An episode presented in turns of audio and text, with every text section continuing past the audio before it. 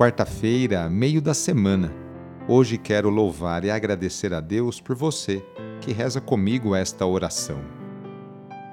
Iniciemos esta oração traçando sobre nós o sinal da cruz, sinal do amor de Deus por cada um de nós. Em nome do Pai, do Filho e do Espírito Santo. Amém. Senhor nosso Deus, nosso Pai, nós cremos em vós, nós esperamos em vós, nós vos amamos, nós vos agradecemos este dia e vos damos graças porque estamos com vida. Oferecemos este dia ao Senhor com todas as nossas alegrias e sofrimentos, com todos os nossos trabalhos e divertimentos.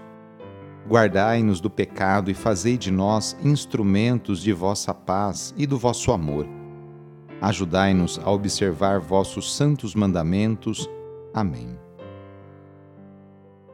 Nesta quarta-feira, dia 15 de dezembro, o trecho do Evangelho é escrito por Lucas, capítulo 7, versículos de 19 a 23.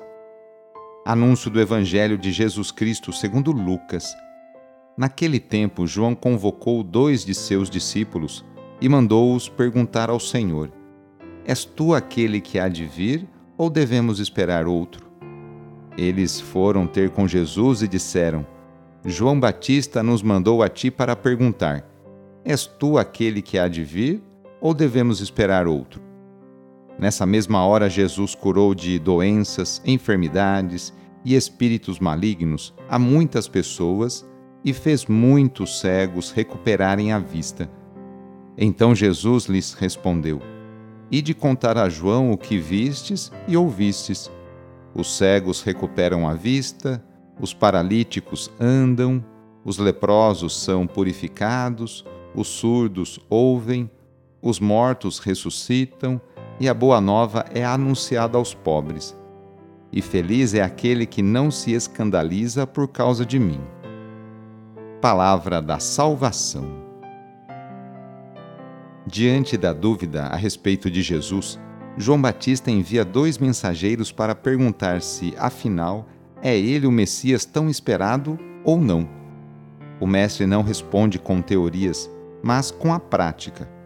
Pede aos dois discípulos que relatem o que estão vendo e ouvindo, ou seja, que falem a João das obras que estão sendo realizadas por ele. A prática de Jesus sempre foi em favor das minorias esquecidas e abandonadas. Ele vai ao encontro de todas as misérias humanas para minorá-las, ao encontro dos pobres e pecadores, para lhes infundir confiança no amor do Pai. Assim como João Batista tinha suas dúvidas a respeito do Messias, ainda hoje muitos se desconcertam vendo esse homem, filho de carpinteiro, misturando-se e comendo com os pobres e pecadores, sendo meigo com as mulheres, transpirando amor e bondade. Como pode esse Jesus ser o Messias, o enviado do Pai? Hoje, quarta-feira, é dia de pedir a bênção da água, a bênção da saúde. Jesus Cristo passou a vida fazendo bem e curando cada um de suas enfermidades tanto as físicas quanto as psíquicas.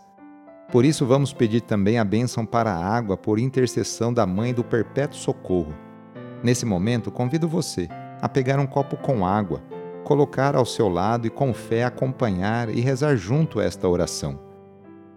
Senhor Pai Santo, voltai vosso olhar sobre nós, remidos pelo vosso corpo, pelo vosso sangue, e renascidos pelo Espírito Santo nas águas do batismo Abençoai esta água que vossos filhos e filhas vos apresentam neste momento.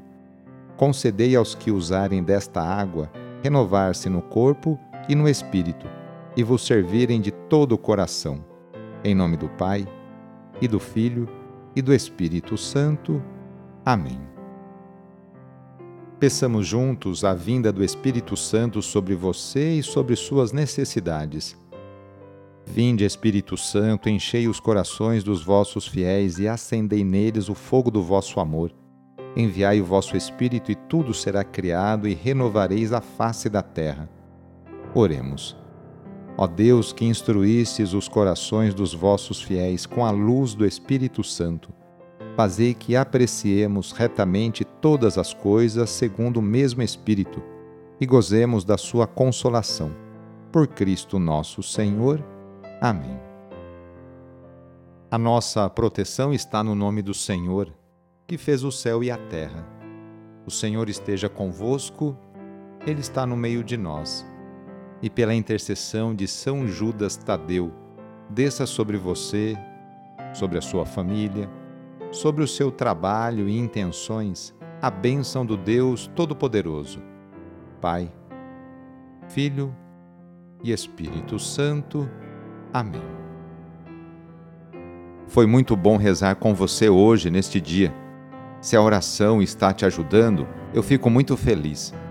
Então, que tal enviá-la para seus contatos, familiares, amigos, conhecidos? Sou padre Edmilson Moraes, salesiano de Dom Bosco, e moro atualmente em Piracicaba, no estado de São Paulo.